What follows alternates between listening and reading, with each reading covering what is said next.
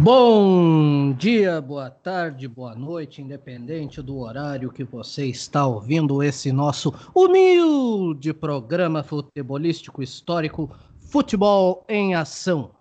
Um oferecimento do PPGH de História da Unicinos e da Graduação em História da Unicinos, diretamente para a sua Web Rádio História em Ação. Aqui tem mais emoção e uns bordões muito bons também. Nessa noite, de sábado, um pouquinho mais cedo que semana passada.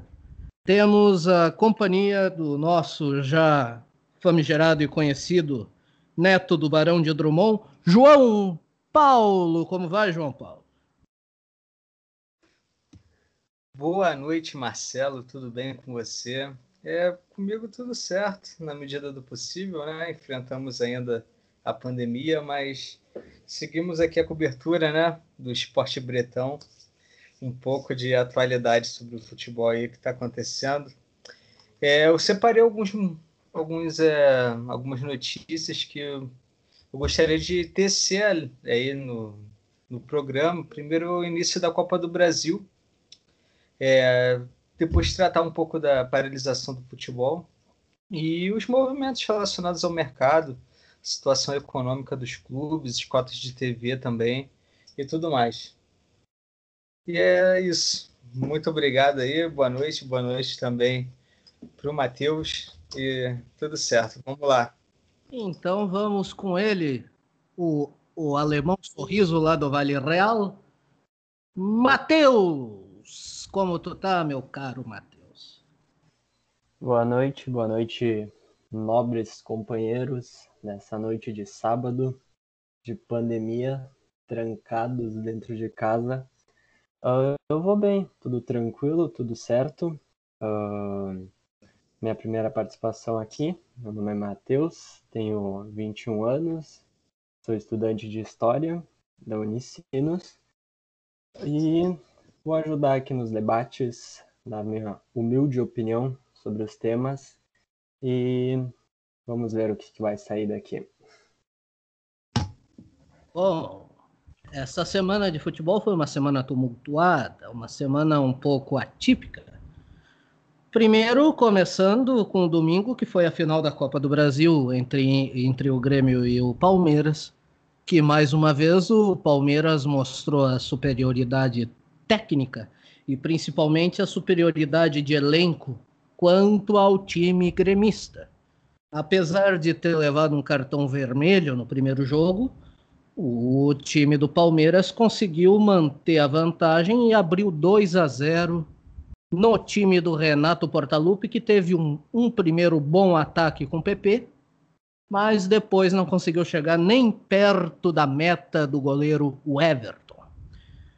Depois tivemos as questões envolvendo a pandemia, a paralisação do Campeonato Paulista pelo governador de São Paulo, João Dória, uh, e também a questão do início da Copa do Brasil.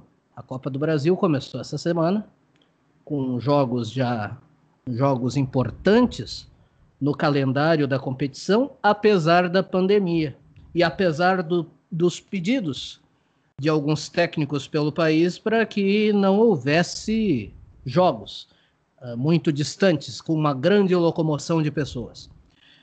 Mas, enfim, apesar disso tudo, o futebol aqui no nosso estado seguiu. O Internacional perdeu para o São Luís de Juí pela primeira vez na sua história dentro do estádio Beira Rio, com um time completamente uh, de gurizada, apesar do ingresso de alguns jogadores da equipe principal, como Yuri Alberto, Maurício e o Heitor. E também hoje vamos discutir bastante a questão da pandemia e, sua, e seu desdobramento dentro do futebol e como os, como os times estão lidando com isso, principalmente tendo em vista que, com a paralisação do Campeonato Paulista, vários presidentes de equipes do estado de São Paulo estão pedindo para que o campeonato vá para outro estado. O Rio de Janeiro deu sinal de positivo, mas agora parece que quer voltar atrás. Então vamos passar a bola para os nossos cavaleiros do Apocalipse. João Paulo, como tu já é veterano na casa, eu vou começar contigo. Como é que tu viu essa semana conturbada do nosso futebol nacional? Pois bem, Marcelo, então, é, te falar que, em primeiro momento, vou começar pela Copa do Brasil, pelos jogos da Copa do Brasil, mesmo questionáveis é, pela execução, e a gente pode entrar sim nesse debate, é, o quão danoso foi, foram essas viagens, mas nesse primeiro momento vou trazer mais as surpresas, né? Porque ainda não acabou a primeira fase, tem jogos ainda para ocorrer, mas já tivemos algumas surpresas. Por exemplo, o Goiás perdeu para o Boa Vista, de Bacaxá, aqui em Saco... lá em Saquarema, no caso, não estou falando do Rio de Janeiro.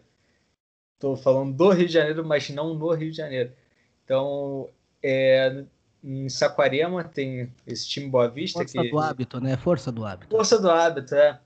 É, o Boa Vista é um clube do interior do estado, da região dos Lagos, e vem se destacando no, no cenário estadual. E agora conseguiu vencer o Goiás, que acabou de ser rebaixado. E foi uma surpresa, foi 3 a 1 em Bacaxá.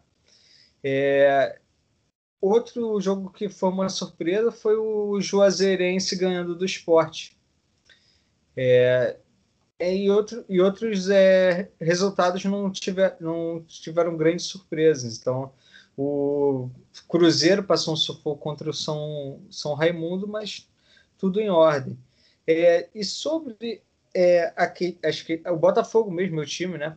Ganhou de 5 a 0 contra o Motoclube, então é, duas, dois jogos que o favorito perdeu.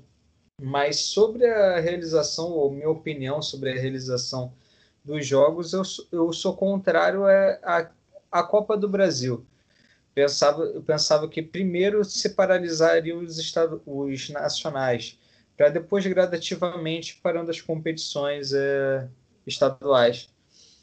É, no Rio de Janeiro foi discutido né, a volta no, nos estádios todos foram a favor é, de fazer essa reunião porque está previsto no Estatuto do Estadual do Rio de Janeiro. Mas na, é, na sequência a gente viu que é, alguns clubes voltaram atrás, voltaram atrás da opinião deles e era uma opinião que é embasada na própria, na própria evolução da, da pandemia. Então não tem muito debate de futebol parar agora. Eu, como já deixei minha opinião registrada no último episódio, acredito que pararia e te, deva parar se for conjunto, se for uma ação de lockdown total. Só o, o essencial do essencial. Ele por ele dificilmente vai ser, vai ter alguma medida é, sentida no combate, né? Mas é, aí é minha opinião. Acho que tem que haver uma, uma paralisação de tudo que não é essencial. Mas vou seguir a bola aí. Eu quero saber a opinião de vocês. Se vocês acharam que teve alguma surpresa, sim, nesse, nessa primeira rodada da Copa do Brasil. É, e a opinião, né, sobre a paralisação ou não. Olha, isso aí, isso aí, opinião contundente, opinião forte. Agora vamos com o nosso querido Matheus. Matheus uh, tem toda essa, essa questão conturbada da Copa do Brasil e dos grandes deslocamentos, mas também temos Uh, semana passada a gente estava com o Fabrício aqui, que era um gremista fanático, e aqui estamos contigo também, que é um colorado fanático hoje, para dar um contraponto. Então, também entrando nessa questão da Copa do Brasil e falando um pouquinho da Semana do Colorado. Semana do Colorado que foi um sufoco, chegou a empatar com São Luís e acabou recebendo a virada, né? É verdade. Esse finalzinho de jogo daquelas coisas que só acontece com o Inter. Ou então, como colega de botafoguense, coisas que só acontecem com o Botafogo. Em cada estado tem um time, tem coisas que só acontecem com um time. Uh, sobre a Copa do Brasil, eu dei uma acompanhada, eu não cheguei a olhar nenhum jogo devido aos horários. Agora tem os horários estão bem alternados da Copa do Brasil. E essas primeiras fases são bem complicadas de olhar, porque é um nível de futebol muito baixo. Uh, os estádios, a gente pode ver a, a diferença de, de um time que tem uma mínima condição para os times que jogam normalmente essas primeiras fases. É bom para que aconteçam essas surpresas, como foi comentado, uh, a eliminação do Goiás e do esporte Uh, essas surpresas são boas, pois acaba dando principalmente verbas para outros times para conseguir se manter, uh, ainda mais em situação de pandemia. Uh, a situação do Cruzeiro, eu acompanhei, foi o time que eu mais acompanhei na Copa do Brasil, o jogo, e vi que lá também a situação tá complicada do Cruzeiro esse ano, não sei o que vai ser deles, porque esse ano passado estava ruim eu tô vendo que esse ano vai ser pior ainda e uh, passaram uns sufocos, classificaram com regulamento na mão para São Raimundo com empate, vai ter melhor uh, classificação no ranking, mas uh, foi foi um sufoco para conseguir, saiu perdendo. Acho que o Botafogo foi o único que conseguiu com uma tranquilidade, uma vitória. Uh, aliás, quantos Matheus tem nesse time do Botafogo? Fui dar uma olhada no resultado, eu vi três só que jogaram no, no último jogo. Tem aquele o Matheus Nascimento, se eu não me engano, que é, o, é a revelação do time, né? Posso estar errado ou é sim, Nascimento? Sim. Não, e... Matheus Nascimento, Matheus Friso também. O Babi. O Babi. Pois é. E acredito que é referente a essa da pandemia, já pegando, já engatando até essa questão do, uh, do Campeonato Paulista, a Copa do Brasil realmente, eu acredito que deveria dar uma parada uh, por toda a situação. São estádios que muitas vezes não têm as condições. A gente sabe que no Brasil uh, muitas coisas não são feitas da forma correta e até o, pegando o gancho, a questão do VAR, Saiu a polêmica aquela vez do jogo do Inter contra o Vasco, porque eles não conseguiram ver. Depois uh, pegou a informação que vários jogos já estava dando esse problema e essa informação não era passada. Então, muitas coisas podem estar acontecendo, a gente não está sabendo. E nessas, bom, em estádios que não tem condições, uh, times que até não têm verba para uh, ah, receber condições da, da Copa do Brasil, pode estar tá dando esse problema. Agora, os estaduais, uh, eu, na verdade, eu não é. Eu, eu, eu não sei por que esse ano teve, na verdade, os estaduais. Eu achava que seriam. Muita gente, por muito tempo, já pediu o fim dos estaduais. Eu acho que esse ano uh, seria interessante dar esse, esse tempo para principalmente para os times de maior verba para conseguir de maior de que jogaram a Libertadores, Copa do Brasil, para ter um descanso maior, o Brasileirão, e para os outros times uh, daí fazer um campeonato regi uh, regional entre eles para conseguir talvez uh, dar um ritmo de jogo, mas a forma que aconteceu eu, eu acho que foi muito mal organizado de novo. E daí o Campeonato Paulista, daí pode parar, daí Rio de Janeiro já recuou, daí agora tá para ir para Minas Gerais, mas segunda tem uma reunião com o Dória. Eu acho que tá tudo levando, tá tudo muito mal organizado. Eu acho que só parar o Paulista não adianta, porque daí vai parar o Paulista, os outros vão continuar, daí os times de São Paulo vão acabar, uh, vamos dizer, prejudicados dentro de uma situação dentro de campo. Mas uh, eu acho que deveria ser uma situação conjunta daí.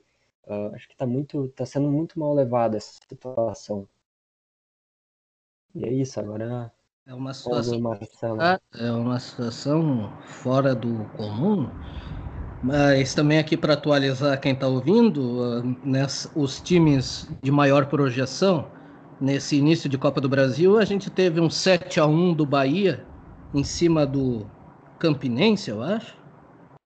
É, Ponte Preta ganhou de 2 a 1 do Gama.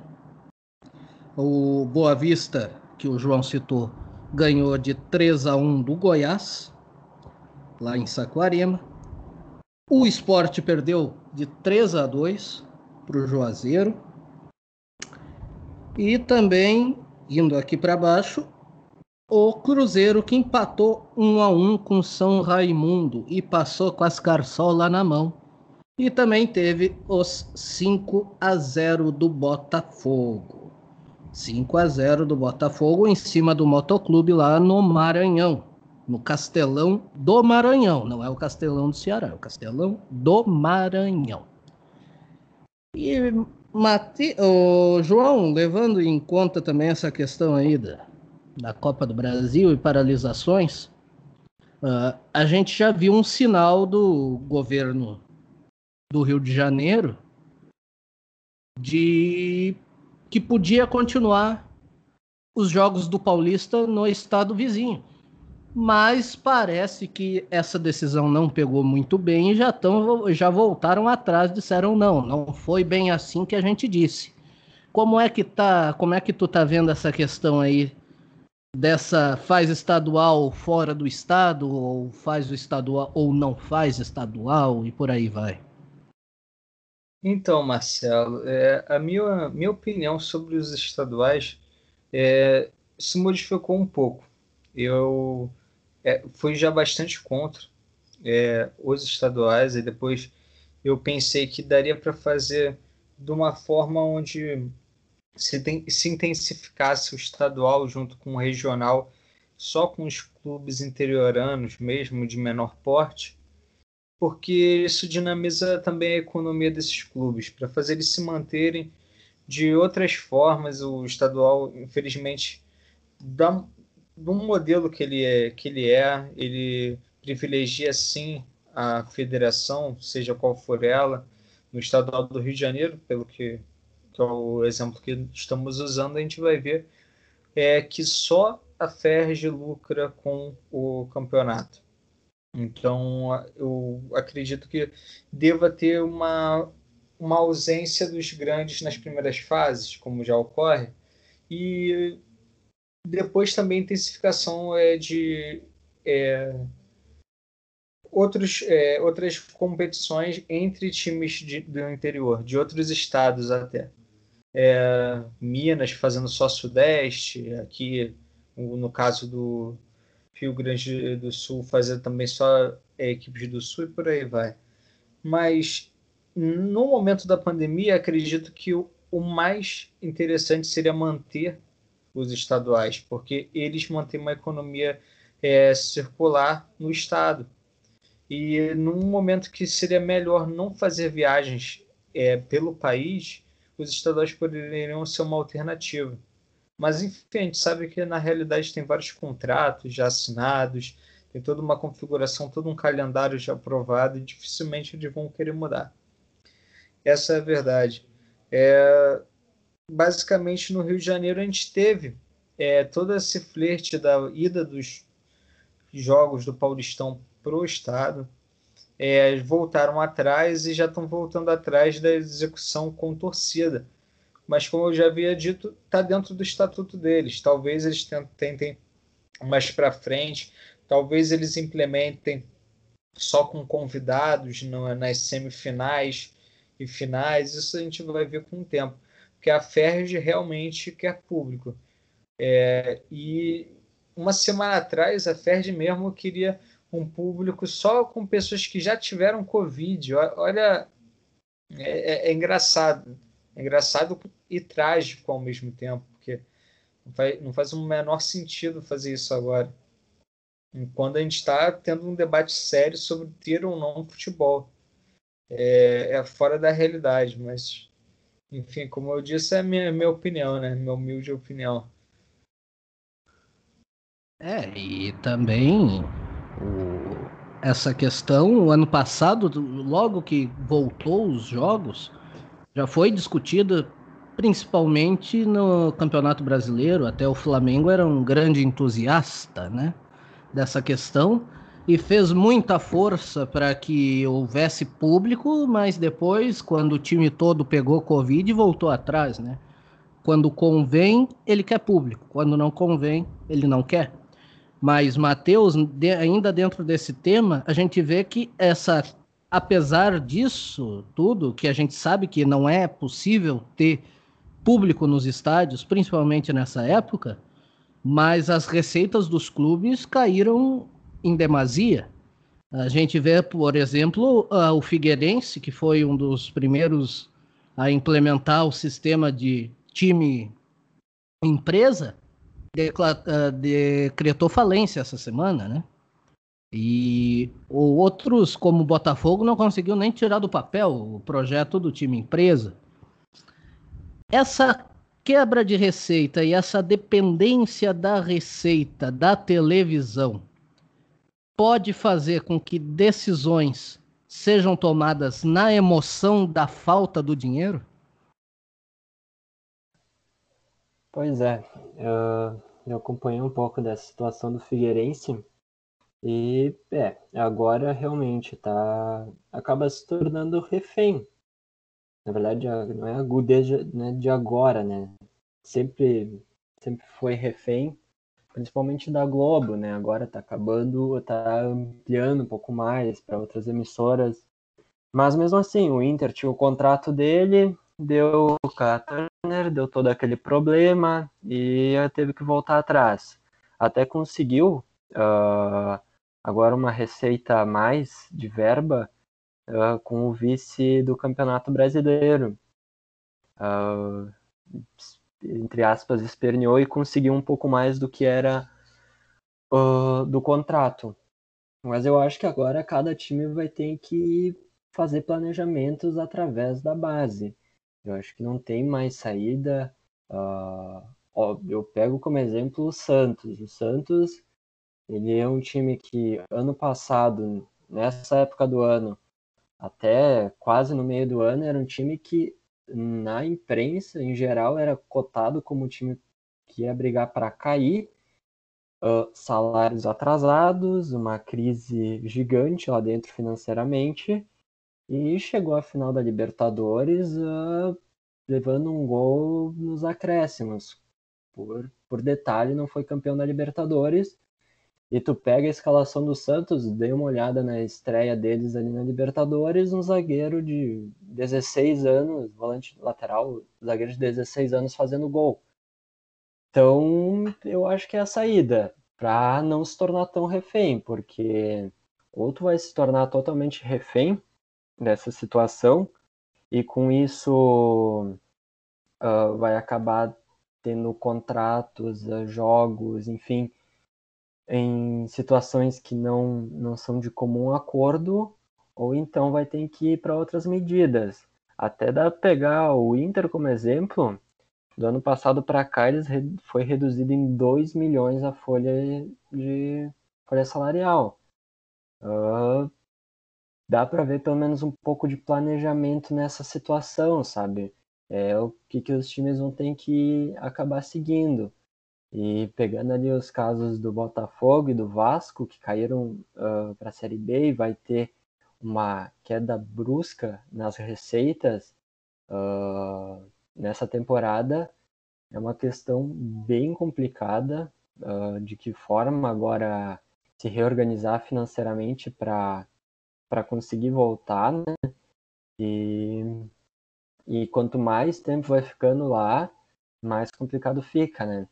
Agora a gente vai vendo, né? A gente vê agora praticamente todos os times grandes que acabar caindo agora para a Série B, eles vão ter dificuldade de montagem de elenco para voltar para a Série A. A gente pega esses times de menor porte que eh, vivem sempre assim, né? Então é uma situação muito delicada. Eu acho que uh, esse ano, para mim, não tem a menor condição de ter torcida. É, é, aqui, como foi comentado, Rio de Janeiro pensando em colocar torcida, estado vizinho pensando em fechar, uh, paralisar o estadual, sabe? É, é, uma coisa que não tem o menor sentido. Uh, um lugar querendo fazer isso, um, uh, optando como se estivesse ocorrendo uma normalização e outro como se, como se estivesse piorando a situação. Então, é, seria um momento de, dos presidentes da federação sentar, se organizar e ver uma forma de manter um ano o máximo possível equilibrado para não ocorrer uh, muita quebra dentro do, dentro do futebol, porque senão vai ter muito time pequeno que vai acabar decretando falência. É, a situação dos, a situação dos clubes está fora do comum. E hoje em dia a gente vê que a questão, antes a questão torcida era uma grande era um grande diferencial, né, pro, quando um time jogava em casa, que um time não jogava fora, a pressão que recebia.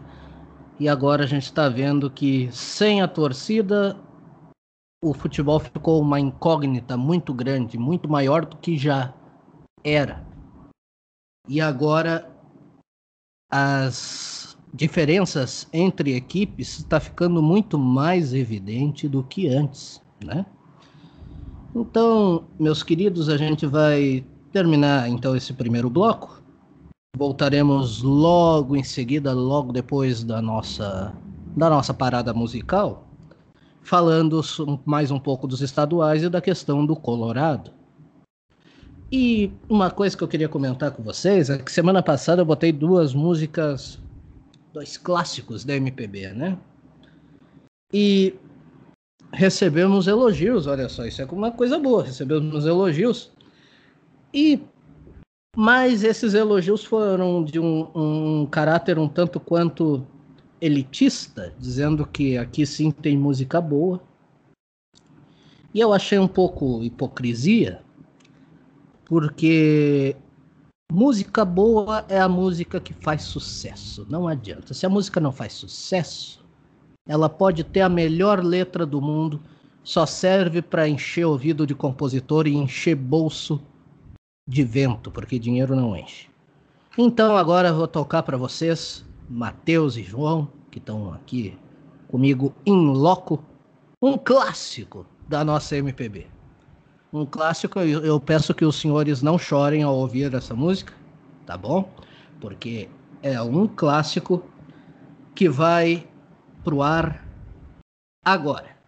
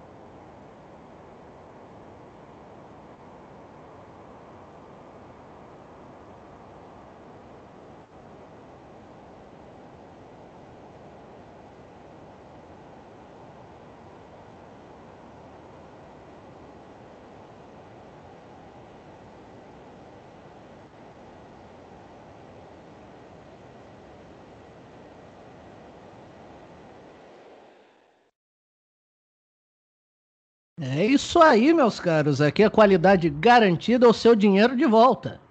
É isso aí. Aqui é sucesso! Como diria o nosso querido Xaropinho. Um abraço pro Xaropinho, mas não pro Ratinho, que ele é meio besta.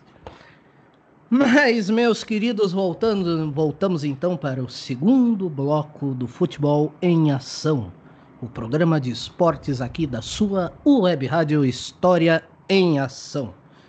Meus queridos, é, agora mesmo, nesse horário em que está rolando o nosso programa, está rolando o jogo do Grêmio Esportivo pelo estadual. O, o Grêmio está com um time, a princípio, pelo que consta, reserva porque se, uh, o Renato quer fazer uma, algumas modificações, algumas peças, uh, levando em conta que no meio da semana eles ganharam de 6 a 1 do lá do time do Peru e agora já está 1 a 0 para o Grêmio, inclusive. Nesse momento, aos 24 do primeiro tempo, Tassiano abriu pra, o placar para o Grêmio. E tá 1 a 0 e a escalação, peraí só um pouquinho que eu aqui para ver a escalação. Bom, pelo menos a gente sabe que o Tassiano está em campo, né? Porque se ele fez o gol é porque ele está em campo, ele não podia fazer o gol de fora do campo. Mas o inclusive o técnico do esportivo é o Luiz Carlos Vinck, é um cara é um cara famoso por lidar com uh, lidar com times do interior, né? E grande zagueiro Quer dizer, zagueiro não. Grande jogador. Não. Bom. O Grêmio está jogando hoje com Breno no gol, Wanderson na lateral, Rodrigues e Rua na zaga e Cortez na outra lateral. Cortez é o capitão do time. No meio-campo, Darlan Tassiano, César Pinares e Guilherme Azevedo. E no ataque, Léo Chu que é um guri da base, uma eterna promessa da base do Grêmio, e o Isaac no lugar do Diego. Do Diego. Me esqueci o sobrenome dele agora, me falhou na memória. Alguém pode me soprar? Diego, Diego Souza, exatamente. Isso aí, muito obrigado. É falha nossa, sabe como é que é, né? Uh, eu quero começar, eu vou começar esse bloco, como eu comecei o anterior com o João, vou começar com o Matheus fazendo uma pergunta leve, ainda tendo em consideração esse jogo que está rolando. Essa semana o Grêmio já deixou dito que vai dispensar os dois goleiros com que atuou o ano passado, que é o Vanderlei e o Paulo Vitor. E o Júlio César, que era o terceiro, ele já mandou embora. Já se despediu, já foi embora. Não, não sei para onde foi, mas já foi ao mundo. Uh, mas, Matheus, tu acha que depois de perder a Copa do Brasil, esse resultado contra um time, um time muito ruim lá do Peru, Alchipato, Alchi, não sei o quê, foi um jogo feio, um jogo feio de se ver, porque o Grêmio não jogou nada para fazer um placar tão elástico assim. Tu acha que esse placar elástico pode ser uh, uma ilusão para o torcedor uh, gremista? Olha, eu não, nem assisti o jogo, só vi os lances e é um time amador, eles nem tinham jogado ainda na temporada. O Grêmio deu uma sorte para ter encarado esse time. Aí a, aí a Cuxo, aí a Cuxo.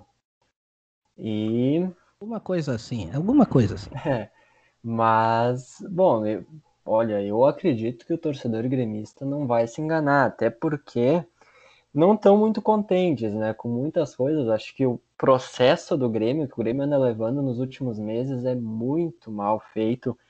Uh, eu acho que até a própria. Eu, uh, agora, uh, como Colorado, vou tentar ser o mais isento possível e pensando no lado gremista. Eu acho que a renovação com o Renato uh, foi totalmente errada. Eu não, eu acho que o Renato não, não parece ter mais saco no Grêmio e não tem mais liga ali. o Renato nunca foi um treinador de um treinador tático, ele sempre foi um treinador motivacional. Quando o Roger montou o time do Grêmio, deixou tudo bonitinho, ele veio lá e só precisou fazer com que esses jogadores botassem na cabeça que iam ser campeões. e deu certo em 2016 e 2017. E 2018 no início veio uma recopa, depois disso é só gauchão.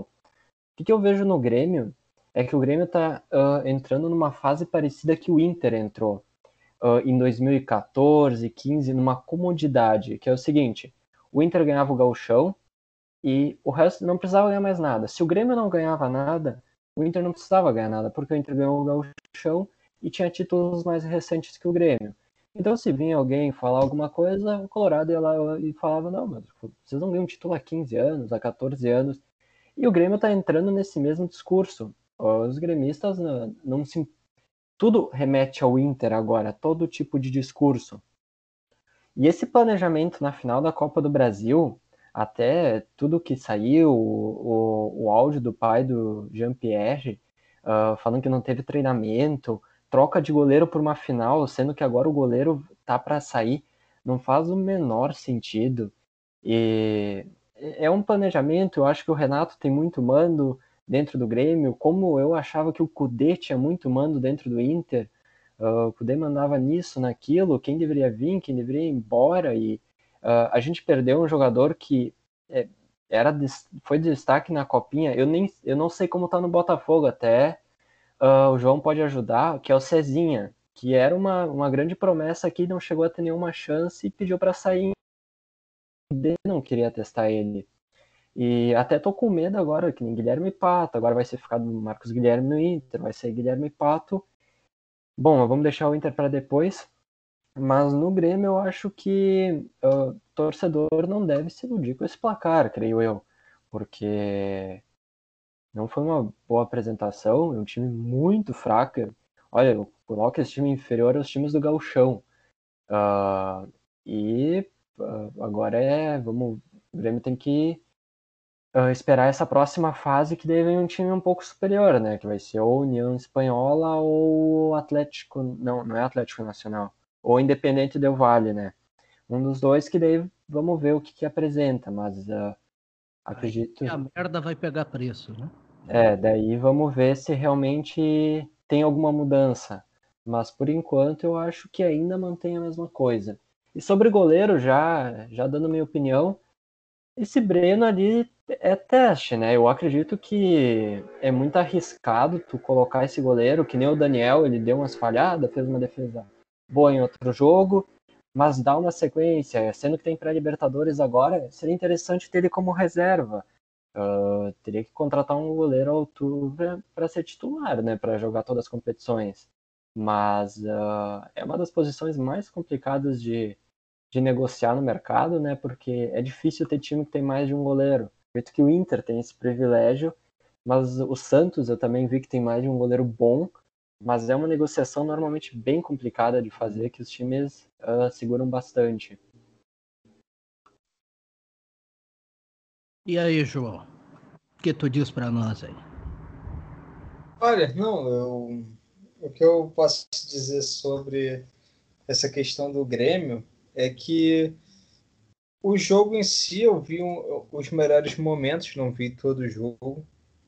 Só que o interessante é ver o teste, né? Tipo, não é, é sair do mesmo. O, no último, no último episódio, no último é, gravação, no caso, que a gente teve, a gente falou, a gente estava falando o, que seria, o que a gente esperava da final da Copa do Brasil. No, final, a gente só errou os resultados, porque, na verdade, a gente acertou que o Grêmio dificilmente iria ganhar. O que foi, na verdade, que o Renato fez foi praticamente uma sabotagem, porque é, já era sabida, é, a gente até comentou aquela questão da, de acreditar muito na recuperação do jogador. É, ele acredita demais nesse, digamos, poder que ele acha que ele tem. Porque tem jogadores que é, não é que eles não prestem, tá ligado? Eles podem até serem, ser bons jogadores para outros times, outro nível de competitividade. Mas finais, assim, você não vai botar um Paulo Vitor no gol. É, foi dito até pelo Matheus é, que o Inter tem digamos, o privilégio de ter dois bons goleiros, e eu, ao meu ver, já não tem, tá ligado? Eu não acho que. Acho o Marcelo Lomba melhor, obviamente, do que o Paulo Vitor, mas também bastante inseguro em alguns momentos. Faz boas defesas, mas não é só por algumas boas defesas ou até uma, um destaque em alguns momentos chaves do campeonato que vai fazer o goleiro ser bom, tá ligado?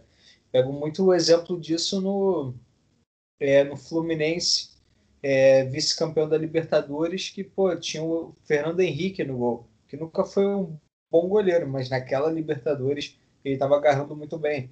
É, o, já o Danilo Fernandes eu acho que é um excelente goleiro. Eu gosto muito dele.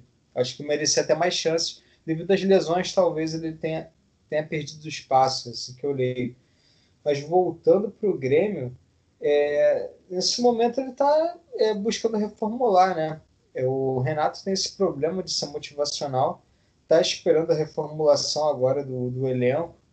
Tem alguns nomes interessantes que podem chegar, mas eu ainda acho que há problemas nessa, nessa gestão do futebol do departamento do Grêmio de gestão. Realmente, é, o departamento de futebol ele, parece que ele demora muito na negociação, na articulação é, na montagem do elenco, isso está sendo deficitário para o Grêmio entrar, sim, talvez, numa uma decrescente. É, questão de goleiros, eu ouvi alguns nomes serem ventilados. Tem o Ivan da Ponte Preta, o Jean do Atlético, da Atlético Goianiense, eu vi um Felipe Alves do, é, do Fortaleza, que, pô, é um é o melhor, se não o melhor goleiro que sai com pés, sabe jogar com pés. Então é é um, um ativo interessante dependendo de como o, técnico usará esse, essa habilidade dele. É, o Jean, que é o nome que também ventilado, tem é, problemas é, na justiça comum, digamos assim. Então, é, realmente tem uma mobilização negativa ao trazer ele. E o Ivan, para mim, seria o mais interessante. Também é novo, ou, se não me engano, um pouco mais velho que o Breno, mas é um goleiro que vem se destacando, né? É uma posição que realmente que, como qualquer é, contratação que tem um ponto negativo, um ponto positivo, é, a, é, a contratação de goleiro sempre é, é mais complicada. Até porque o goleiro é uma posição que geralmente os grandes goleiros, tirando uma ou outra exceção, foram formados nas bases dos times, né? E o que a gente vê é que tanto o, o Inter já até um tempo atrás deu uma deu chance para goleiro da base, o Alisson que acabou indo para para Roma e depois para o Liverpool foi um grande exemplo de goleiro que veio da base do Inter.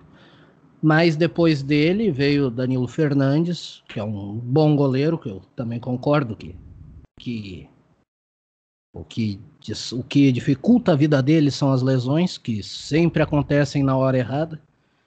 E o Lomba, eu vou te dizer uma coisa, eu sempre vi o Lomba como um goleiro azarado.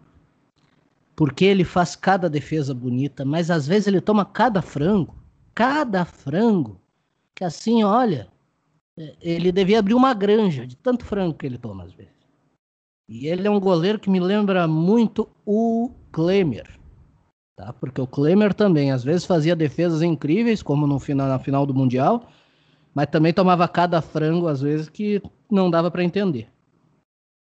E eu sei que eu acabei entrando no Grêmio meio por mais por curiosidade, mas voltando ao que eu tinha dito que ia ser o tema desse bloco, o Esporte Clube Internacional nessa semana anunciou o, jogador Carlos Palacios, que veio do União Espanhola, lá do, do Chile, né? Um, um jogador de 20 anos de idade, um jogador novo, que apesar da pouca idade já tem experiências na já tem experiências na seleção chilena. O que também não quer dizer grandes coisas, porque nessa seleção chilena só teve uma época boa com São Paulo e depois decaiu bastante. E O, ele também tá para anunciar um zagueiro agora, o Inter. Também lá de fora desse mercado insurgente do Chile, esse mercado que, uh, lembrando que é um mercado de fácil tratativa, porque é um mercado que a moeda está muito desvalorizada, consegue a incrível proeza de estar tá mais desvalorizada que a moeda do Brasil. Então esses jogadores vêm a preço de banana e tudo isso é uma sorte, né? Que ele pode dar. Mas levando em conta isso, João, me diz uma coisa, tu analisando o time que terminou a, o Brasileirão do ano passado do Internacional e levando em conta quem está voltando de lesão e essas contratações que estão sendo ventiladas e confirmadas, e a base do Inter, que também já essa semana, o único cara que estava fazendo alguma coisa, o Guilherme Pato, foi emprestado para o Cuiabá. E ficou puto da cara por causa disso, inclusive. Né? Ficou pé da vida. E fez, fez áudios xingando a diretoria e tal. E até dá para entender a, a intempestade do garoto, porque né, ele quer mostrar serviço num time grande. E sempre que ele mostra serviço, mandam ele embora, né? Mandam, emprestam ele para um time pequeno de menor expressão. Então, João, como tu vê essas carências e como o time do Inter pode se ajeitar nessa temporada que está iniciando de 2021? Então, é, sobre vou começar sobre o empréstimo do Guilherme Pato. Eu entendo realmente, tipo, não tem como questionar. É, de certa forma, é, o desacordo dele com o empréstimo, mas ele está indo até para um time de Série A. É interessante até para ele se desenvolver, um rapaz de 20 anos ainda, então tem como sim ele, ele desenvolver bem o futebol dele é, no Cuiabá. É, observando as contratações do Inter, ou melhor, o time é, que, ao meu ver, terminou essa temporada, era um time que ao mesmo tempo que tem peças que têm que ser aproveitadas para a reformulação do elenco, tem que ser, é, essa é a minha opinião de fora né, também. Acredito que tem que ser reformulado com urgência, porque é um time que, é, e psicologicamente falando mais até, ele sofreu duas derrotas. Ele foi vice em dois, dois anos consecutivos, uma na Copa do Brasil, outro no Brasileiro é um time com carências que, é, com o Miguel Angel Ramírez, eu acredito que possa, é, possam ser sanadas. É um cara que ele entende muito já do mercado sul-americano e já tá, vem demonstrando isso. O, o Inter fechou com o, o, Carlos, é, o Carlos Palacios, né? o chileno, que, ao meu ver, é uma, das, uma, uma boa contratação é, eu estava acompanhando alguma, um pouco da imprensa chilena e pela União Espanhola ele é, teve um certo destaque. É um jogador que atua mais pelo, pela, pelas, é, pelas pontas. É, já foi convocado pela, pela seleção chilena e é tratado como grande revelação. Então foi já um acerto, ao meu ver. Assim, to, partindo da premissa que todas as contratações têm um peso de que possa dar errado, é, eu vejo que pelo menos a, a contratação dele tem, foi mais assertiva. Teve uma, um respaldo por análise estatística, conhecimento do atleta, o histórico dele, enfim. Foi uma boa contratação. É, e o, vem, vem trazendo o Corujo, né? é um volante, é, mais o Corujo para a zaga, é, vindo da equipe do Nacional do Uruguai. E na sequência tem a negociação, é, é uma disputa do Gabriel Neves, né? Que seria o camisa 5 do São Paulo. É um grande jogador, uma grande revelação uruguaia e está sendo disputado também com São Paulo. Acho que as, as peças que estão tentando trazer é, pode transformar um, um, elenco que já é bom, que é o elenco do Inter mesmo com essas, com essas duas últimas derrotas. É um elenco bom, só que precisa de peças para o time titular, mas é pelo menos é, alguns para recomposição das reservas. Mas a manutenção não completa, mas dessas peças-chave do elenco tem que ser primordiais. Vide a permanência do Edmilson. O Edmilson é um jogador que eu gostaria muito que continuasse. Porque o Edenilson, ele é, é, um, é um jogador que foi peça-chave junto com o Patrick na última temporada. E se não chegar, porque pelo menos a minha.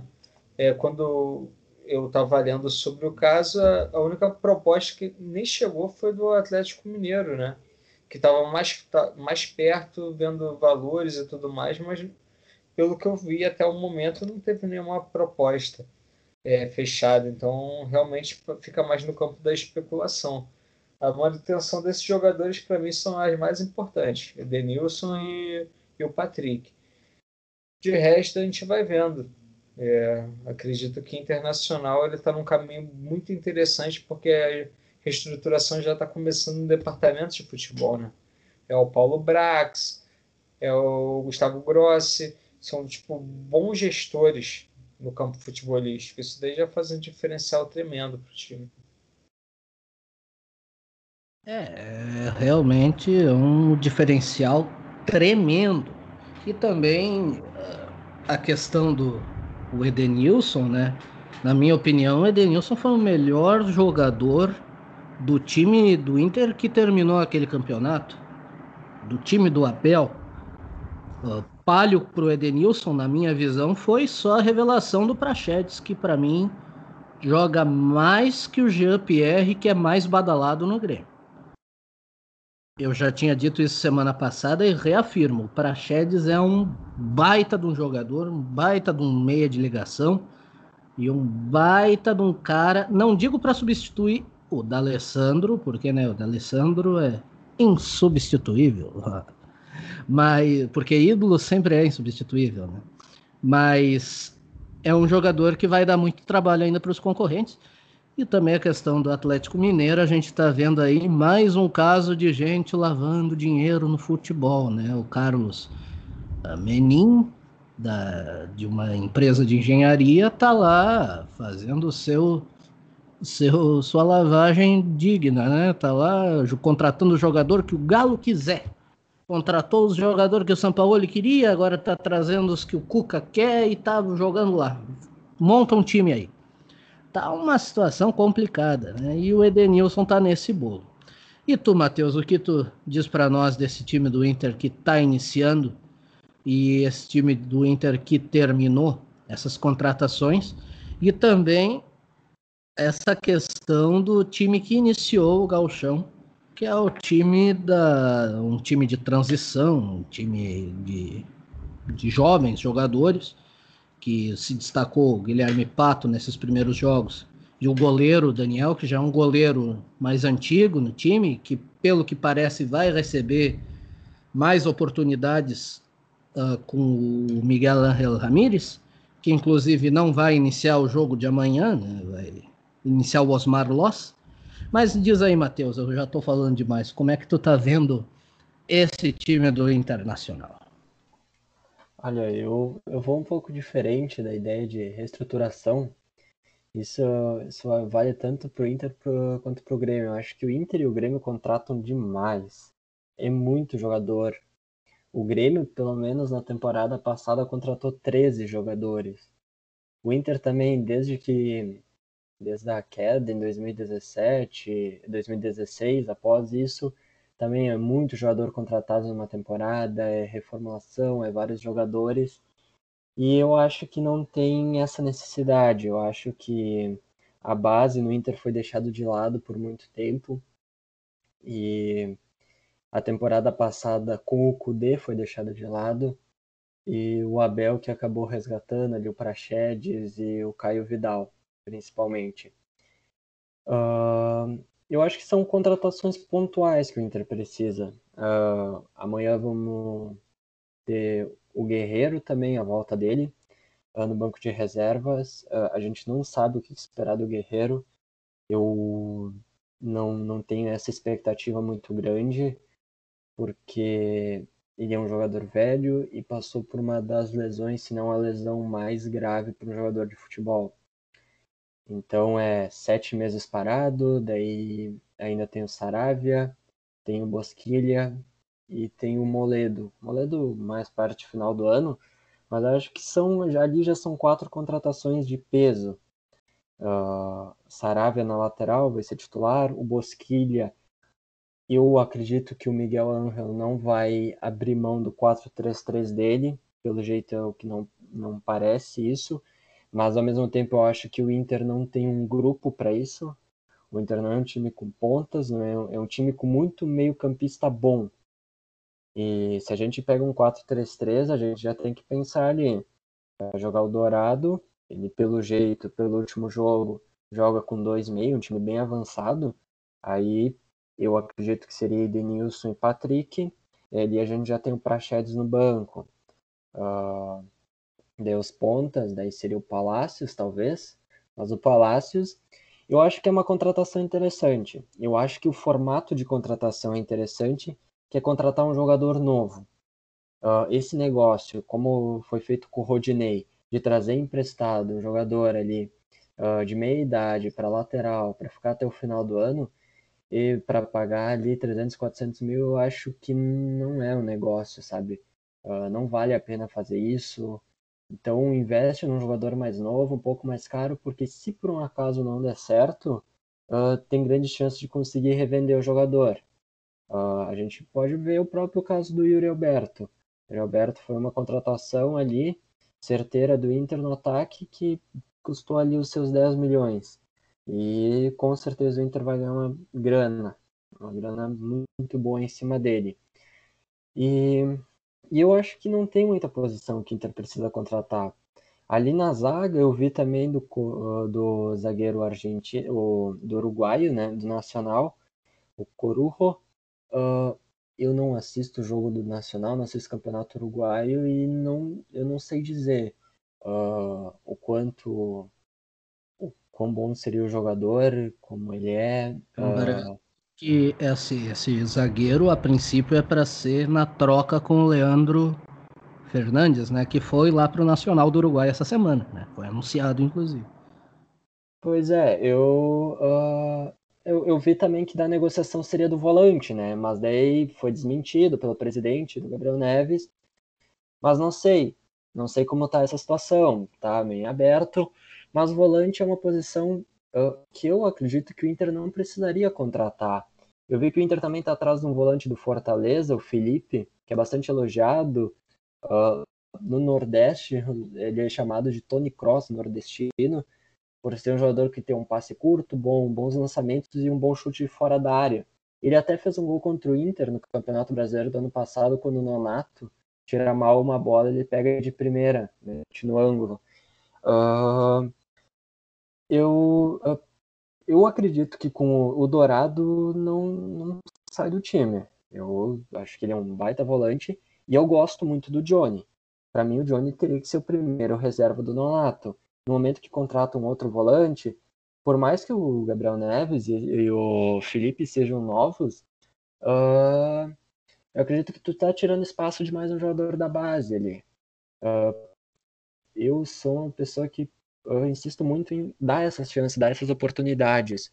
Talvez investir ali então mais na frente, se for jogar num 4-3-3 com mais um ponta, uh, até para mim não faz muito sentido daí o discurso tanto da, da diretoria quanto do, uh, do Miguel Angel, que é de formar de jogadores jovens, ter no elenco, e daí preferir ficar com o Marcos Guilherme, ter por dar oportunidades a ele, do que ficar com o Guilherme Pato, emprestar ele.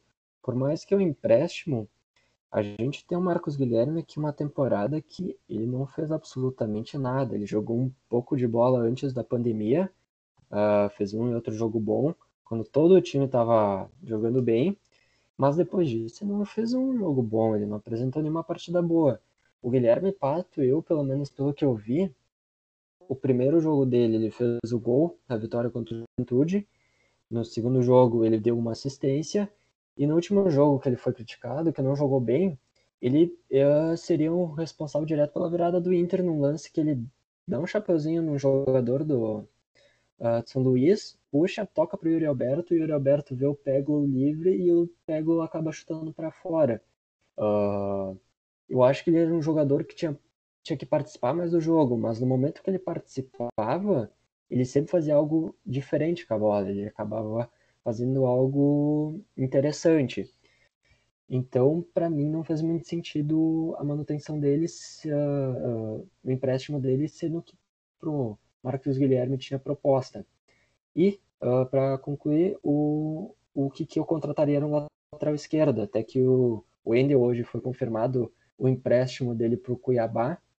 Então, o Inter está com Moisés e o Lucas Mazetti no lateral esquerdo da base, né? Mas o Lucas Mazetti, pelo menos para mim, não, não me impressionou, não fez nenhum jogo bom até agora, desde o ano, desde o que ele jogou ano passado e os que ele jogou agora, então, e o Moisés não é, uma, não é muito de confiança, né? Então eu contrataria um lateral esquerdo para ser titular. Aí uh, ali seria uma posição que eu investiria um pouco. Mas fora isso, eu venderia um dos goleiros, até com, dando minha opinião sobre os goleiros, eu acho que o Danilo tem que ser titular, ele merece a chance dele. Acho que em 2016, o ano que o Inter caiu, ele foi. Ele, se não fosse ele, o Inter ia ter caído umas 4, 5 rodadas antes. Uh, e o Lomba, eu não acho que o Lomba leva frango, eu acho que o Lomba tem falhas. O Lomba é um jogador muito reclamão. Ele é um cara que toda hora tá reclamando com o juiz, reclamando disso, reclamando daquilo. Naquele jogo contra o esporte, ele preferiu pedir, por mais que a bola tudo indica que saiu aquela bola, uh, ele preferiu reclamar, avisando que saiu a bola, do que prestar atenção no jogo e, e por isso que acabamos levando aquele gol. Ele o eu Rodinei, o, o Heitor, o Heitor Rodinei, acho que foi jogar aquele jogo. Esses dois falharam naquele lance. Mas foi ele. Isso é a minha maior crítica com ele, por reclamar demais. Todo lance tá reclamando com o juiz. Uh, prefere reclamar antes da jogada terminar, apostando que vai dar certo isso. E também para dar uma chance mais para o Daniel, para o Daniel ficar no banco já, já tem 26 anos o Daniel. Tá na hora dele dar essas chances para ele. É, gurizada, os times estão a todo vapor tentando se remontar depois de um ano complicado de pandemia e, ao que tudo indica, mais um ano de pandemia virá. E o João, o Beck, o Beck Joel Carli tá de volta? O capitão tá de volta ao Botafogo, então?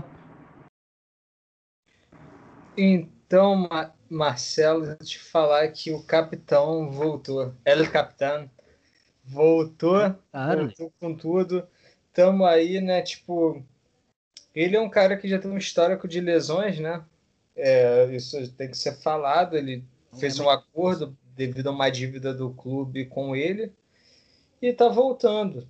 É, Para mim, soma agora dentro do, do vestiário, né? É um cara que ele vem para é, trazer um pouco dessa da, desse pulso firme dentro do vestiário que é um num time que tem muitos jogadores da base que para mim é bastante importante. E, pra, enfim, eu acredito que hum, para isso ele vai somar, visto que o Botafogo já contratou é, e virtualmente está com a zaga fechada, caso não saia ninguém. Tem com possibilidade de negociações o Marcelo Benevenuto e o que não fez um bom brasileiro, Série A ano passado, e o Canu.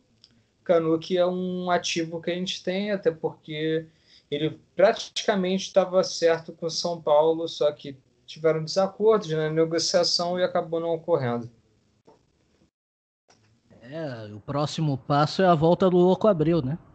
Próximo passo, já tá. Para gerente, gestor, ele seria fantástico, sendo bem sincero, acredito que ele, como gerente de futebol no Botafogo, faria alguma boa, diferen uma boa diferença para mim é um cara que é identificado com o clube, então para cargos assim gerenciais seria interessante. É. E todos os times estão tentando aí se remontar, estão tentando voltar ao normal, ao mais normal possível, né? E essas contratações pontuais estão aí para mostrar que, apesar de tudo, não está morto quem peleia. No próximo bloco, vamos encerrando então esse bloco aqui de internacional, um pouquinho de Grêmio, um pouquinho de Botafogo para dar um temperinho. E voltamos daqui a pouco. Agora eu peço aos senhores, a todos vocês que estão ouvindo ao vivo esse programa e quem ouvir depois gravado também eu sei que é para ficar em casa. Eu não quero que ninguém saia de casa. Ao contrário, eu dou maior apoio para que fique em casa e tal. E aproveita que tu tá em casa. Abre aquela garrafinha, aquela garrafinha especial. Hoje é sábado, hoje pode. Abre aquela garrafinha especial, aquela 51, aquele velho barreiro, aquela bebidinha mais quente. Eu sei que o dia tá calor, mas faz bem, faz bem. Relaxa aí na cadeira, ou no sofá, ou na cama, independente de onde for, relaxa. Fica de boa. Curte a vibe do nosso programa e curte então a próxima música que vai tocar. Uma música para aquecer o coração nessa noite que já tá quente, mas faz falta um pezinho debaixo do edredom. Com os senhores, alentando o coração. Love Songs.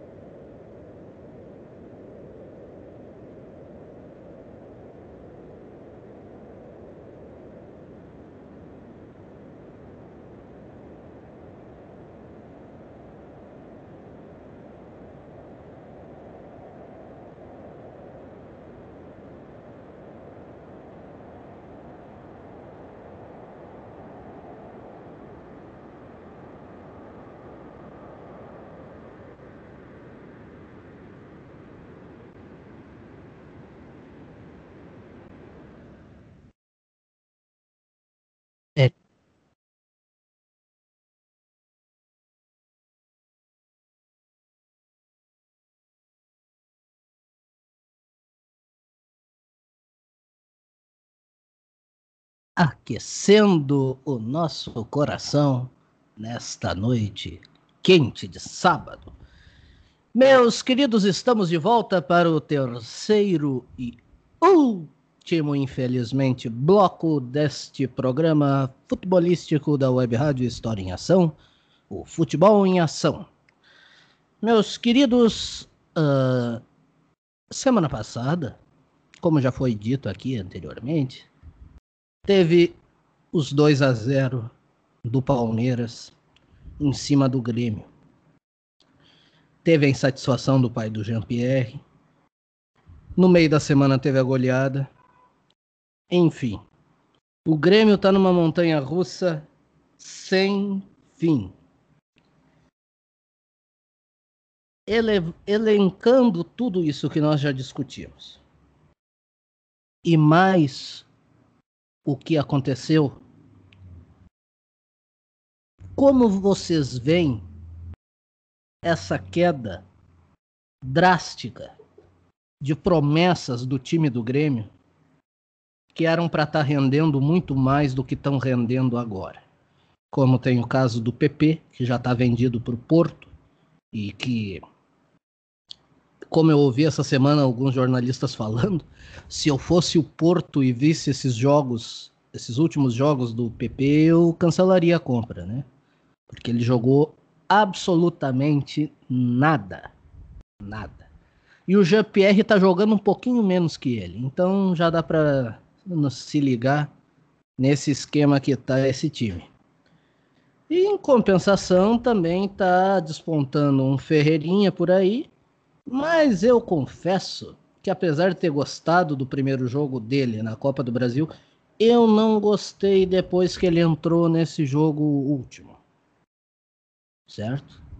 Eu achei que ele foi um pouco fominha demais, não passou a bola quando devia passar, fez cruzamentos imprecisos e dificultou a vida do time do Grêmio. Meu caro João, que agora estava apaixonado ali, ouvindo Alcione, chorando, abraçado numa garrafa de cachaça, como eu sei que é uma coisa inerente, né? Quando ouve Alcione, todo homem chora, não adianta. Então, meu caro João, me conta como é que tu tá vendo essa situação desses jogadores gremistas. Então, Marcelo, é, sobre o elenco do Grêmio, sobre essas peças que a gente via como intocáveis, é, primeiro falando do PP, né? O PP é um cara que já está negociado. Por já estar tá negociado, acredito que cai assim o rendimento do jogador. O medo dele de se lesionar, enfim, tudo mais. Já, é, eu vou até botar dentro disso também o Matheus Henrique, que não vem jogando muito bem. O Matheus Henrique não vem jogando muito bem, junto com o Jean-Pierre. E acredito que, é, pelo, também pela questão da idade, é, e, o, e com isso também a gente vai pensar é, o elenco do Grêmio sendo desses anos mais vitoriosos e todos os consequentes que eles chegaram, pelo menos, as semifinais, finais, a gente vai ver que o time ele veio, veio oscilando pela questão também, ao meu ver, da idade. Então, é, botar a base é, é importante, como também manter um equilíbrio com jogadores competitivos. E o Grêmio, a partir da, da própria estratégia dele, a própria escalação e preparação do elenco, a gente vê que foram perdidas peças importantes e peças com poder decisivo muito elevados. Tipo, o próprio Luan, quando estava bem na carreira, o Everton Cebolinha, são jogadores que eles conseguiam fazer o diferencial, quebrar a linha em momentos é, é, imprevisíveis. Isso daí, essa, esse fator perdido pela equipe do Grêmio fez com que decaísse muito os resultados, o próprio desempenho em partidas, né? E, enfim, né, eu acredito que isso daí se, se dá muito por esse desequilíbrio, mesmo concluindo, né? Se, essa falta de jogadores decisivos que tem que partir tanto de uma reformulação ou seja, um aprimoramento na base, quanto também numa, num estudo de mercado para contratar jogadores que possam sim render, né? Isso daí é um problema que a equipe do Grêmio tem que encarar agora de uma maneira mais, mais profissional é, e, e, compatível também com a própria é, direção deles e, e, todo o departamento financeiro, que é bastante profissional, isso tem que ser replicado no futebol. Então tem que ter um bom gestor na pasta. É, o próprio gestor atual do, do futebol do Grêmio é bastante questionado até pela torcida. A questão do Renato ter esse peso final nas decisões também é um problema já, já elencado e, e trabalhado em excesso aqui no, no, próprio episódio. Episódio passado a gente falou bastante sobre isso, né? Enfim, essas daí são as minhas opiniões. Para o Grêmio voltar também a, a, ter esse elenco mais competitivo e a partir dessas peças que não tem como recuperar. Eu sou muito fã do futebol do Jean-Pierre. Não acho que eles sejam jogadores ruins, só acredito que eles tenham que recuperar esse futebol. É, e lembrando também que depois da final da Copa do Brasil, o pai do Jean-Pierre veio a público dizer que o, o, Renato fez tudo lá em Atibaia, menos treinar o time, né? E o vice-presidente de futebol já disse que medidas serão tomadas. Ou tomadas serão medidas, depende do ponto de vista, né? Ah, em questão de um familiar tá se metendo na questão interna de um time. Ô, Matheus, como é que tu tá vendo essa situação desses jogadores e com essas críticas do pai e as críticas e as rebatidas da direção?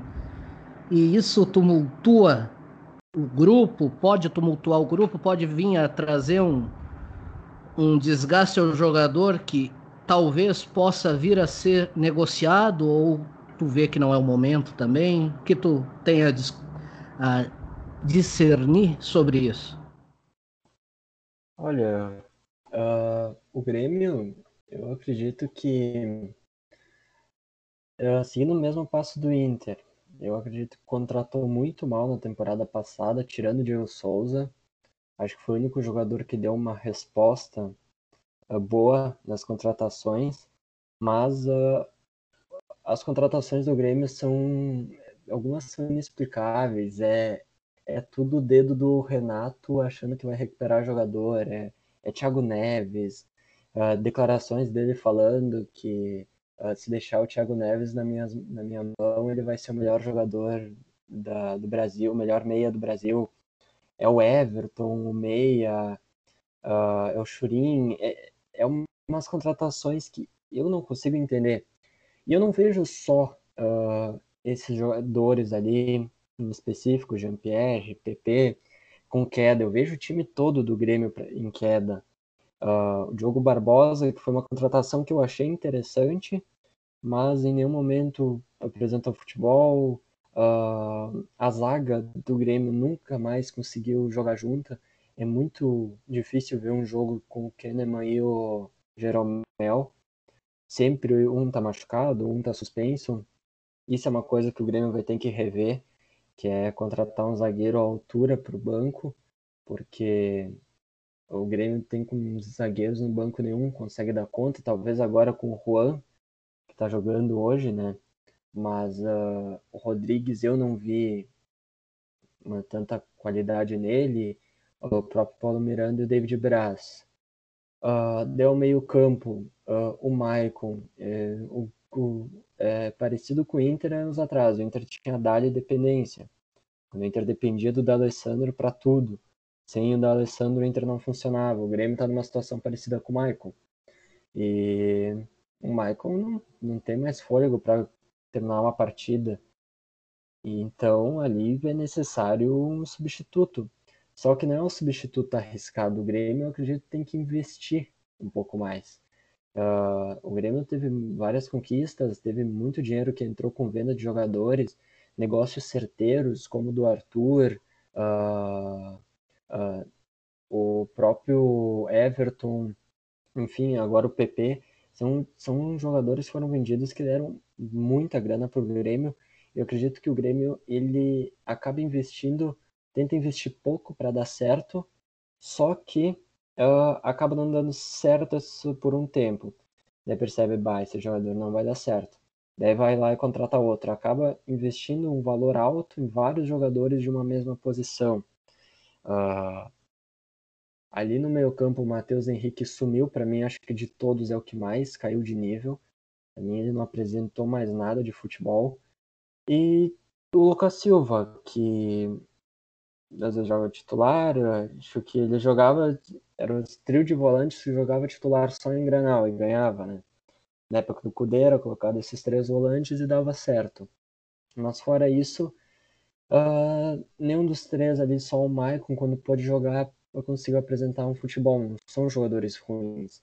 Na verdade, o Grêmio até nem tem o primeiro volante, se for ver bem. Eu acredito que todos ali são jogadores mais técnicos de saída de jogo, segundo volantes, do que uh, primeiro volante. O Grêmio acho que é uma posição que o Grêmio tem carência, que é primeiro volante, aquele marcador lá.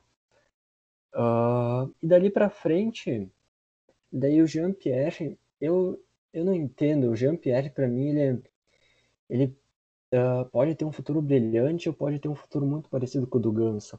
Eu acho que é um jogador que não marca, é um jogador muito técnico, mas uh, ele, uh, quando taca a bola, dá para ver que ele é diferencial, mas quando não tá, ele não, ele não faz uma função tática, ele não marca muito.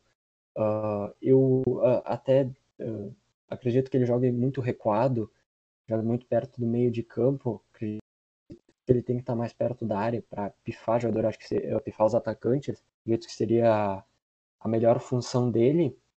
E dali para frente o PP uh, caiu junto com o resto do time e além disso ele já queria ter ido embora, né? Daí tem ali problema de empresário do PP com, com o Renato, daí o pai do Jean-Pierre problema com o Renato. Então ali a gente já começa a ver um desgaste. Uh, eu acredito que pode ter impacto, problema interno, uh, essas relações ali. Uh, o Ferreira também, o Ferreirinha, aqui tempo atrás, teve os problemas de renovação, ele estava prestes a sair, e muito por causa de chance, né? Porque o Grêmio coloca os jogadores muito tarde, né? Porque o PP, ele estourou esse ano, essa temporada, após a saída do Everton, mas o PP tem 24 anos já, né? Então, uh, o Grêmio demora demais para lançar os jogadores. E daí tem o Alisson, que para mim é um jogador que faz função tática, aquele jogador que não sai do time porque faz função tática. E o Diego Souza, né, que é titular, para mim não tem, incontestável, tá a temporada brilhante. Mas é, é, aquela coisa, sabe? É algumas escolhas, o Tassiano, sabe? O Tassiano fez, tá fazendo gol hoje da vitória, tá dando a vitória do Grêmio contra o Esportivo. Isso vai lá de novo, é, dá uma confiança, vai dar um, o Renato vai colocar ele em todos os jogos. É, é uma coisa que não dá para entender, sabe? Um jogador que uh, nunca apresentou algo que possa fazer diferença, mas tá todo jogo. Uh, e isso fica bloqueando jogadores que vêm de baixo. Ou então eu acho que o Grêmio, uh, que tem um pouco mais de verba, deveria investir um pouco mais. E falando do parte do departamento, o Grêmio já fez umas mudanças, né? O Renato sempre teve muita autoridade, né? O Renato foi muito, sempre muito próximo do presidente. E ele pulava cargos internos, né? Porque não é do treinador para o presidente, tem que passar pela, pelo vice, pelo diretor, enfim, uh, o treinador. Essa relação direta eu acho que não foi saudável no Grêmio. Uh, o Renato teve o poder de escolher o preparador uh, físico do Grêmio, né? E era aquele cara da Tailândia, que veio da Tailândia, né? E ele acabou sendo demitido agora, trocaram, o Grêmio tinha uma preparação física muito fraca. Uh, eu acredito que vão começar a ter uma reformulação interna. Eu acho que o Grêmio precisa de algo mais interno de reformulação não tanto na parte do time. Eu acredito que são peças que têm que ser trocadas. Uh, adicionar, colocar jogadores ali de uh, mais qualidade, investimento mais alto e também mas na parte política, a parte interna, eu acredito que o, que o Grêmio está fazendo essas movimentações, já fez algumas mudanças. É, tudo tende a tudo tende a mudar nesse ano de 2021 dentro do time do, do Grêmio, né? E sabe o, o João, antes eu botei a música da Alcione, mas eu não tinha me ligado que hoje tu tá com o coração dividido, João. Viu? Eu tô. Tu eu tá tô, com o coração dividido, porque nesse exato momento começou às 9 e 9 5 no Newton Santos, o famoso Engenhão, Bangu e Botafogo. Os times do coração do nosso querido João. Né? Que aliás. Exatamente, né, Marcelo? É, Bangu e Botafogo. E aliás, o, tanto Fabrício quanto o João, semana passada, erraram o jogo do Inter. Porque foi um revés que ninguém esperava. O São Luís chegar aqui no Beira Rio e fazer o crime que fez. Claro, não foi um crime assim, mas a gente aumenta porque é time do interior, a gente gosta do nosso interior, né? E também o o Vasco. O Vasco que perdeu pro Volta Redonda, né, João? Perdeu pro Volta Redonda. Sim, sim, é, é aquilo que a gente estava falando, né? É, o estadual não tem como mensurar o que foi, o que vai ser, o que pode ser um desempenho de um clube. O estadual é um bom é, laboratório para testar a base, é, para dar ritmo de jogo para jogadores contratados e para você fechar o esquema da equipe, mas não tem como tecer uma crítica, né? é, os clubes é, do interior, eles às vezes começam a preparação antes dos é, times principais. Essa temporada foi mais atípica porque eles, além de estarem já entrando em e jogando outros, outros jogos antes do início, eles também estão é, mais descansados, então eles tem um intervalo maior, porque basicamente nosso calendário emendou um no outro, né? Teve esse problema também. Mas eu realmente achei o, o placar normal. Acho que realmente, por um estadual, ainda os clubes têm que, pelo menos, não cair, os clubes grandes. Mas essa pressão atualmente, por exemplo, o último colocado do Carioca é o Fluminense. Mas a torcida não está tão preocupada ainda com a situação. Clube está na, na Libertadores. É, o Botafogo, a torcida está um, feliz. Vou até usar um jargão da torcida que está chamuscada, porque o nosso técnico é o Marcelo Chamusca. E é um, é um, está jogando, está ganhando, tá, o time está jogando bem. Depois de um desempenho pífio na, na Série A, né? Então, é, no Rio de Janeiro até sinto que o estadual realmente ele está até para a torcida mais escanteada. é, um time, um time que acha que Eduardo Barroca é o salvador da pátria, né?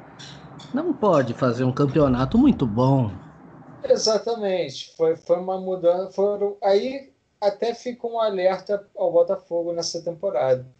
Ano passado a gente começou muito bem com, no comando do Paulo Autuori. Ao demitir ele, a gente entrou numa, numa roda de um jogo, um jogo das cadeiras de técnicos. Foi, foram mais três trocas.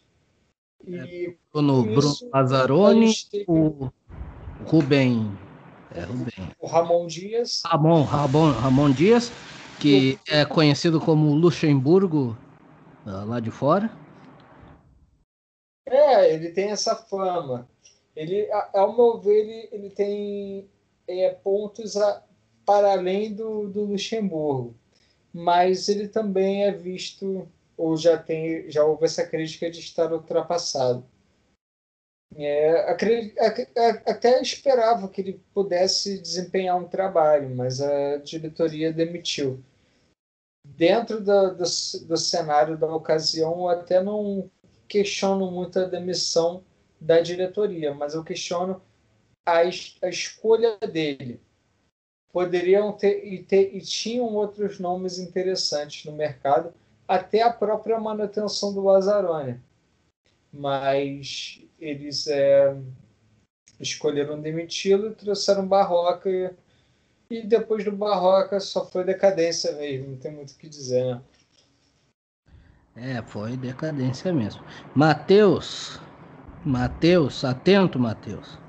Oi. Uma pergunta bem forte. Amanhã era para estrear o Ramires, mas ele não foi regularizado a tempo, né? Uhum. Ramires acabou, vai estrear no próximo, se conseguirem regularizar.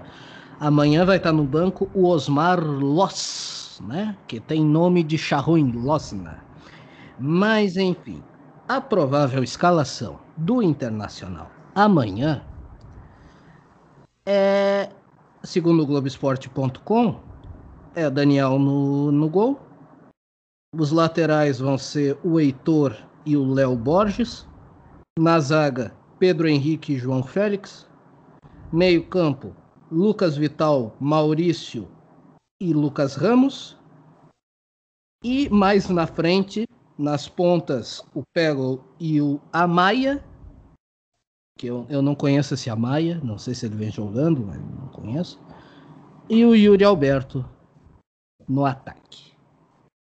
E esse, uh, até o momento, o time foi comandado pelo técnico do Sub-20, né? O Fábio Matias. E foi um começo muito irregular nesses três jogos. Uma vitória, um empate uma derrota. Com essa escalação e com a volta de alguns uh, do time principal e essa troca de treinadores, como tu vê a partida de amanhã contra o Ipiranga, que é líder? Passou o meu Aimoré. Olha, eu na verdade acredito que não vai ser essa escalação de amanhã, porque senão seria o Fábio Matias no banco. Eu acredito que vai ser a volta dos titulares, algum deles pelo menos. Uh, por exemplo, o João Félix, que está ali, até onde eu sei, ele já está treinando em Alvorada de novo. Uh, então, alguns jogadores retornaram à base, outros uh, ficaram no profissional. Mas acredito que vai ser um time bem um mistão. Mas para escalar o time, eu não saberia dizer quem, quem jogaria amanhã. Eu acho que esse é o ponto mais interessante, porque eu acredito que vai ser o primeiro time do Miguel Angel. Porque uh, creio eu que vai ser ele que vai uh, escalar o time de amanhã. E... Mas se vamos partir desse pressuposto que seja o time ali que está no Globo Esporte, uh, não, não sabemos o que esperar. Eu acho que uh, vai ser uma gurizada que vai entrar pressionada uh, pelo que aconteceu no, no, no último jogo. Uh, muitas. O torcedor colorado não tem paciência, uh, já tá pegando no pé, que esse tem que ir embora, que aquele tem que ir embora, sendo que jogaram três jogos no, no profissional. Uh, aqui no Rio Grande do Sul, para ter paciência, o jogador tem que ser gringo, tem que falar espanhol, aí a torcida tem paciência. Mas o time, eu, eu, acho que é um time, é um time bem técnico. Acho que é, essa gurizada da base do Inter é uma gurizada técnica. Uh, esse Amaya, ele jogou os outros jogos, ele, ele era uma grande esperança, mas ainda não apresentou nada de muito, uh, de muito interessante. Acho que o Lucas Ramos, uh, eu estou esperando algo mais do Maurício, que veio, que está na seleção, veio do Cruzeiro. Uh, acho que ele precisa de um jogo de destaque. Ele ainda não teve isso. E uh, eu, tô, eu tenho muita expectativa em cima do Peglo. Eu tenho bastante expectativa em cima do Peglo. E uh, também espero uma boa partida uma boa partida dele. Se for esse time, eu acredito que é difícil uh, analisar o que vai acontecer, mas eu colocaria uma vitória suada de novo, de 1 a 0 para o Inter uh, mas não apresentando aquele futebol pela pressão que a gurizada vai estar tá sentindo. Até por isso acredito que vai jogar um time mais misto com jogadores mais experientes, para pela pressão que eles já já estão passando com, com toda a situação de, de não ter uma, uma, um bom início de campeonato gaúcho. Então, João, a pergunta que eu te faço é a mesma que eu fiz para o Matheus, com um adendo. Guilherme Pato tinha lugar nesse time? Ele não foi emprestado cedo demais? Então, Marcelo, eu acho que o Guilherme Pato, é, como qualquer outra é, revelação ou jogador de destaque. Aliás, o Andrés Maia, que é que você viu aí, ele foi contratado mês passado, se não me engano, registrado. É uma contratação do futebol colombiano, um jogador novo.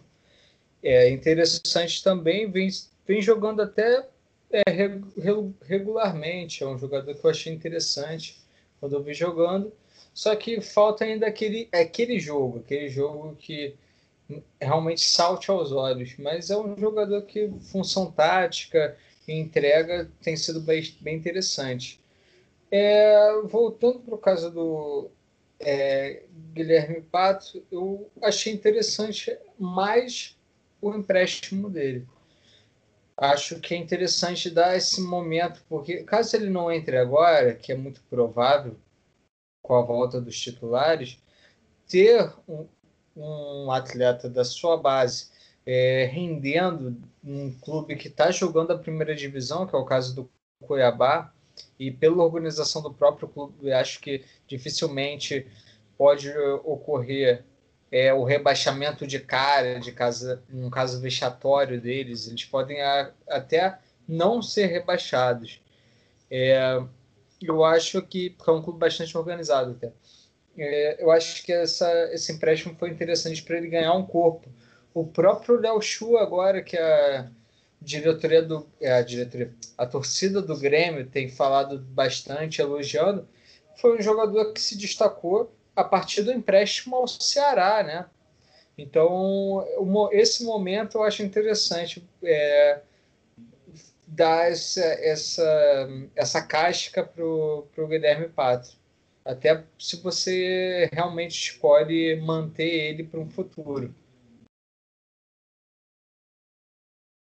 Então, para terminar essa nossa sessão de hoje, eu tenho duas perguntas queima-roupa para vocês, tá?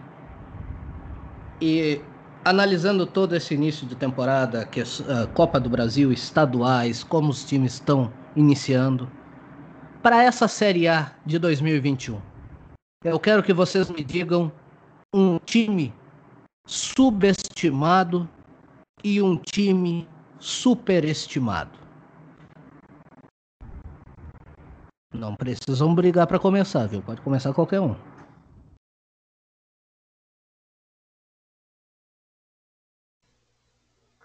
Olha, uh, então eu vou, vou começar. Uh, para esse campeonato, eu acho que ainda é um pouco cedo de fazer essa análise, porque ainda vai ter muitas negociações, pode ser jogadores importantes, vir grandes jogadores, mas uh, subestimado, eu acredito que, até como foi comentado ali, vai ser o Cuiabá. O Cuiabá é um time organizado. Acredito que isso deu para notar no, no último Campeonato Brasileiro. Os times que conseguiram, de times médios, uh, que conseguiram ter uma organização maior, fizeram bons campeonatos brasileiros, como o Ceará, por exemplo, uh, o próprio Bragantino, uh, o Red Bull Bragantino, que quando se organizaram tudo certinho, fizeram um campeonato brasileiro bom.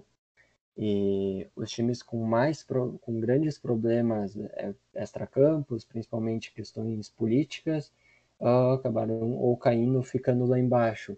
Acredito que isso está cada vez pesando mais dentro do futebol. Daí, uh, esses times que vêm da Série B, eu acredito que subestimado pode ser uh, tanto o, o, Cuiabá quanto a Chapecoense. A Chapecoense também uh, vem se organizando novamente.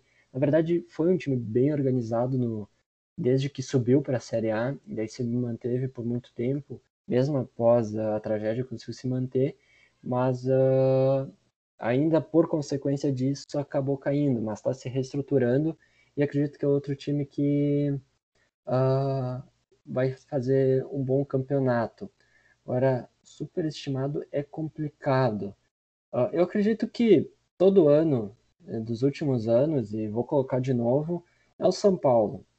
Eu acho que o São Paulo. Eu não entendo as contratações que o São Paulo faz. Uh, o time do Diniz, para mim, era um time muito, muito estranho.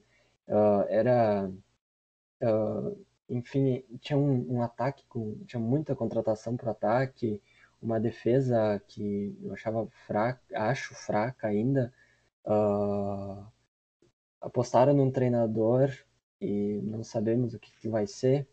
Então eu vou colocar o São Paulo, porque acredito que vão colocar no bolo como um time a, a disputar tudo, mas eu acho que não vai ser de novo um time que vai muito longe nas competições.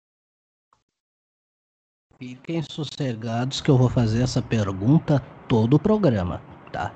Ou pelo menos programa sim, programa não, se eu me lembrar. E aí, João? Um time subestimado e um time superestimado? Então, Marcelo, eu acredito e vou concordar com, com o Matheus que é, para mim, time subestimado é, vai ser o Cuiabá.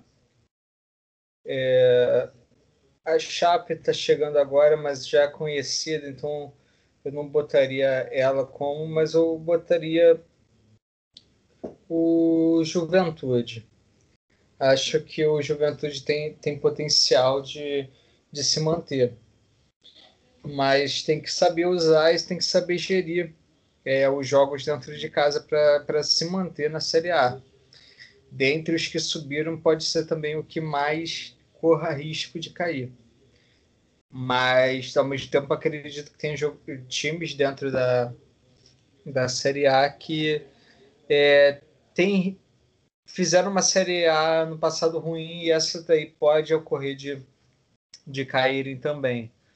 É, o Fortaleza, pós saída do Rogério Senna, teve uma decrescente. Eu boto o próprio Bahia também, que eu não entendi é, muito essa crise que ele teve por, pela gestão tanto das finanças quanto do departamento de futebol, que foi feita bem. Foi um projeto bem estruturado, só que aconteceu de não dar certo. E o esporte, porque ele vem em, de, em, em queda financeira das finanças, desregulação total, então pode ser que ele caia. Mas eu boto então no subestimados dois, esses dois que, que eu vou afirmar agora, que é a Chapecoense, é, o Cuiabá, no caso, e o Juventude. Para superestimado o São Paulo, porque realmente agora pode ter sido uma virada de chave com a contratação do, do Crespo, mas só o tempo dirá. E outro eu vou botar o Corinthians, que é um time que é, as brigas políticas desestabilizaram bastante, é, associadas à própria dívida. Então, o Corinthians ele vem numa queda é, e com Wagner Mancini eu não sei se ocorrerá de uma melhora é, forte, né? Para o futebol realmente do clube ser resgatado. Então, bota desses últimos anos Corinthians e São Paulo. Tá bom, para eu dar o meu pitaco também, eu vou botar dois clubes que vocês não falaram, que para mim são subestimados Atlético Paranaense que teve uma retomada muito boa com a vinda do Autori, tá? E essa subida grande que ele teve no campeonato. E o Red Bull Bragantino que jogou uma bolinha redonda no segundo turno do ano passado.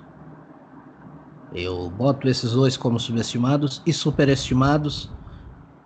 Além do São Paulo, que eu também concordo que é um time que está um time em eterna reestruturação que nunca acaba e nunca consegue sair do lugar, o Palmeiras do Abel uh, Bel, Bel qualquer coisa, me esqueci o sobrenome, mas esse Palmeiras, ele joga num estilo só, um estilo que é muito, uh, muito, pode dar certo, pode não dar, muito fechado. O Felipe Melo, apesar de ter jogado muito no último jogo, não é um tipo de volante que me agrade.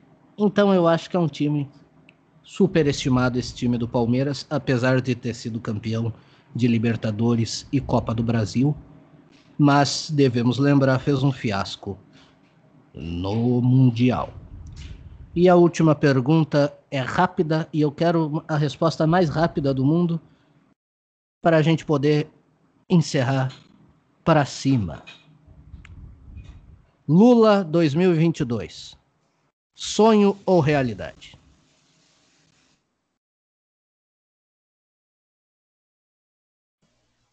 Olha, pela toda a conjectura que está ocorrendo e tudo que está acontecendo, eu acredito que eu acredito que vai ser uma realidade em 2022. Eu digo da ele está concorrendo. As eleições é muito complicado ainda falar, mas uh, dos resultados, né?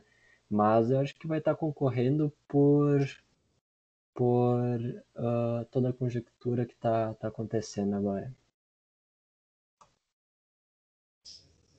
É, então, só para concluir, é Abel Ferreira, né? O técnico do. do, do Perdão, é, perdoe esse Palmeiras. Aqui, não, não, tudo bem. E sobre o Lula, que é aí que tá até mais quente essa do que a anterior, eu vou concluir da seguinte forma: é, realidade é que, que encontramos uma oposição ao Bolsonaro essa polarização que reclamam tanto dentro de uma conjuntura que estamos vivendo ela é necessária. Tem que ter uma alguém do outro lado alguém para polarizar com o Bolsonaro se existe essa esse alguém é o ex-presidente e eterno presidente do Brasil Luiz Inácio Lula da Silva. Então acho que é uma realidade como oposição ao Bolsonaro no momento para eleição de 22 é uma incógnita. A gente tem que é, entender muito mais e se aprofundar muito mais no cenário atual e futuro da política nacional. A última pergunta não teve nada a ver com futebol, mas é uma pergunta pertinente. Porque, infelizmente, a gente está aí nas mãos de um boçal. Agradecemos a sua audiência, a sua paciência com estes nobres uh, integrantes desse programa. Hoje estivemos aqui com o Matheus e o João Paulo no programa Futebol em Ação, um programa com oferecimento do programa de pós-graduação em História da Unicinos e a graduação em História da Unicinos. Desejamos a todos um ótimo final de semana, uma ótima rodada de futebol e até a próxima semana, quando voltaremos às 21 horas com o programa Futebol em Ação.